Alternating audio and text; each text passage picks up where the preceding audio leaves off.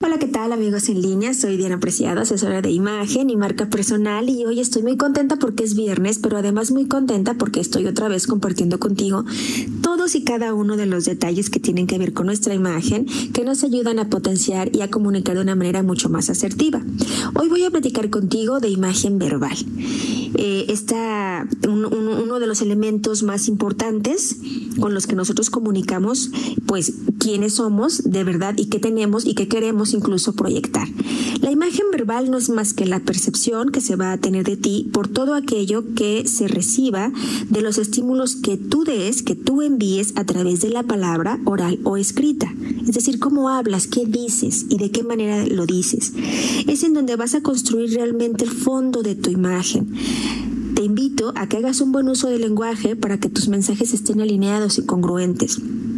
Ya en algún momento te he hablado de la, eh, proyección a través de tu voz, de la impostación de la voz y las características, pero hoy de lo que quise hablar es de algunos vicios del lenguaje. Ya he hablado de muletillas, he hablado de los errores comunes, etcétera. Pero conocer que existen los vicios del lenguaje y que tienen nombre te va a ayudar eh, a qué? A que los tengas conscientes, a que recuerdes que muchas veces si nosotros no ponemos atención en que cometemos vicios al hablar, podemos mandar mensajes inadecuados como pues que no eh, puede ser de desconocimiento de un tema, puede ser de ignorancia, puede ser esta persona lee poco, lee poco, eh, puede ser también de descuido, de que no tenemos incluso respeto con la persona que estamos hablando y además muchas veces de incongruencia. Y vas a ver que te voy a dar aquí algunos ejemplos y vas a decir, lo he escuchado, por supuesto, o yo lo he, lo he hecho en algún momento no pasa nada si lo sigues, si lo, si lo haces y lo has hecho y lo, y lo cometes. El tema es que lo tengas consciente y evites hacerlo constante, constante, constantemente. Y además te invito a que escuches a los demás y te vas a dar cuenta que muchas veces cometemos estos vicios. Por ejemplo, Además, todos tienen nombre y es bien interesante. Nuestra lengua es maravillosa. de verdad que el uso correcto de la palabra es una de las mejores eh, cosas que tienes tú para proyectarte de una manera asertiva y que tu imagen pública esté cuidada. Los barbarismos. Los barbarismos es cuando tú pronuncias mal una palabra o la escribes mal. ¿Sí? Puede ser por faltas ortográficas, como por ejemplo zanahoria. La pronuncian zanoria. ¿no? Leer, lo pronuncian leer. Eh, errores de acentuación.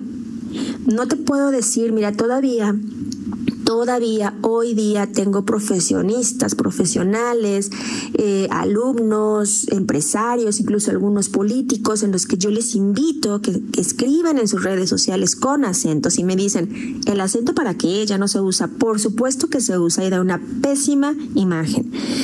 Pues escribes en vez de escribir canción, escribes canción, en vez de escribir... Em, no sé, tabernáculo, escribes tabernáculo, ¿no? O sea, la verdad es algo que tú no debes dejar de lado nunca, porque cualquier palabra y cualquier acento puede de verdad generar cosas que no quieres comunicar.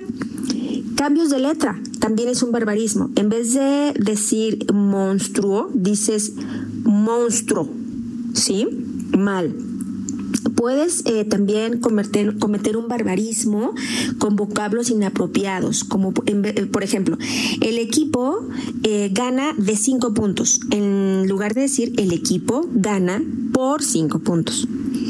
Palabras extranjeras, que puede ser un poco, lo puedo unir esto con los extranjerismos, que es, tiene una decoración muy chic, en lugar de decir elegante.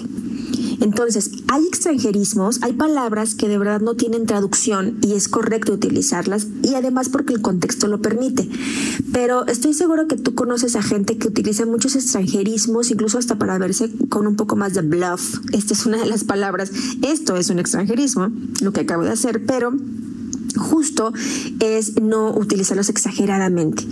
Eh, bye bye eh, shaito, eh, no sé, eh, son estas palabras que nosotros ya no podemos incluso dejar de usar. si eres el number one, ¿no? Outfit, en fin, son muchos yo te invito a que tratemos de utilizarlos de la mejor manera, eh, tratemos de utilizarlos tanto y utilizarlos de la mejor manera posible. También están los arcaísmos, aquellas palabras o expresiones que la verdad ya son, resultan anticuadas y que lejos de verte a ti o de, o de que tú te escuches con elegancia o con conocimiento, te escuches arcaico.